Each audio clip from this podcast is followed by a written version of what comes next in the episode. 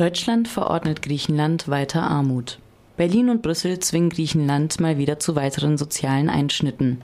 Massenentlastungen werden erleichtert, das Arbeitslosengeld gekappt, die Renten um bis zu 18 Prozent gekürzt und die Steuerfreibeträge massiv abgesenkt. Das Kürzungspaket soll an diesem Donnerstag durch das Parlament verabschiedet werden. Die Absenkungen steuerfreie Beträge würden dafür sorgen, dass Einkünfte nicht mehr ab einer Höhe von 8.636 Euro im Jahr, sondern bereits ab 5.681 Euro besteuert würden. Das bedeutet, dass jemand, der über ein Monatseinkommen von nicht einmal 500 Euro verfügt, bereits Steuern zahlen muss. Die extreme Armut in Griechenland steigt und steigt. 2009 galten noch 2,2 Prozent der Bevölkerung als extrem arm. Im Jahr 2009 waren es schon 13,6 Prozent.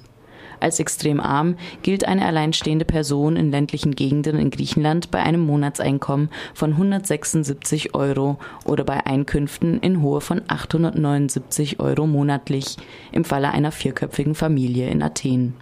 Für Mittwoch, dem 17. Mai, ist ein 24-stündiger Generalstreik angekündigt. Moskau, Protest gegen Neubauprojekt.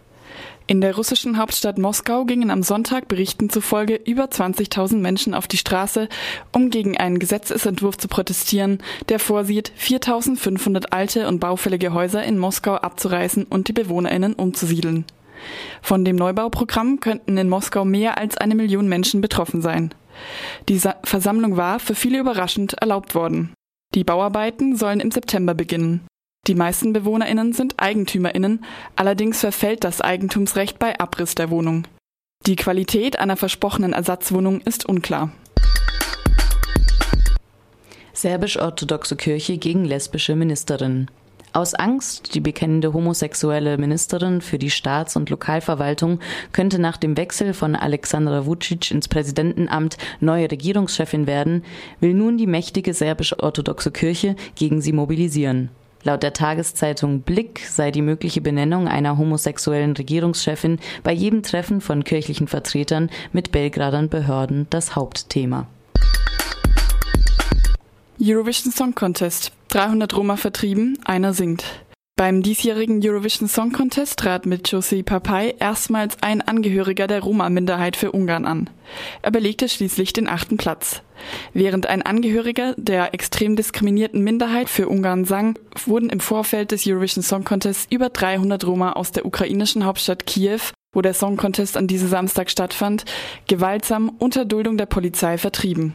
Sechs Häuser von Roma-Familien wurden durch das Werfen von Molotow-Cocktails niedergebrannt. Für das European Roma Rights Center steht fest, die Vertreibung von Roma und der Song Contest hängen zusammen. Räumung von Roma-Siedlungen nach Mord an drei Romja. In Rom hat es in, der letzten Woche einen Brandanschlag auf das Wohnmobil einer Roma-Familie gegeben. Dabei wurden drei Schwestern im Alter von vier, acht und zwanzig Jahren getötet. Sie schliefen mit sechs weiteren Geschwistern und ihren Eltern in einem Wohnmobil am Stadtrand von Rom, das mit einem Molotow-Cocktail beworfen wurde. Nach dem Mord war auf einer Mauer in der Nähe des Tatorts zu lesen, drei Roma weniger. Der Europarat und die OSCE haben die italienischen Behörden zu korrekter Ermittlungen und raschen Opferschutz aufgefordert. Die Bürgermeisterin von Rom von der Fünf-Sterne-Bewegung reagiert nun auf ihre eigene Weise auf den schrecklichen Mord. Sie kündigte die Zwangsräumung von Roma-Siedlungen an. Katalonien bereitet Unabhängigkeitsreferendum vor. Die katalanische Re Regionalregierung will am 22. Mai in Madrid ihre Vorstellungen für ein Referendum in Katalonien vorstellen. Eine Einigung mit der spanischen Zentralregierung über Vorgehen und Zeitplan scheint aber unwahrscheinlich. Der katalanische Regierungschef will aber auch gegen den Willen der spanischen Regierung über die Unabhängigkeit abstimmen lassen. Die Regionalregierung hat eine Ausschreibung zur Beschaffung von Wahlurnen erlassen. Die in Madrid regierende konservative Partido Popular kündigte hingegen an, die Wahlurnen zu beschlagnahmen und zu zerstören. Der katalanische Parlamentspräsidentin Carme Forcadell drohen Amtsenthebung und sogar eine Haftstrafe.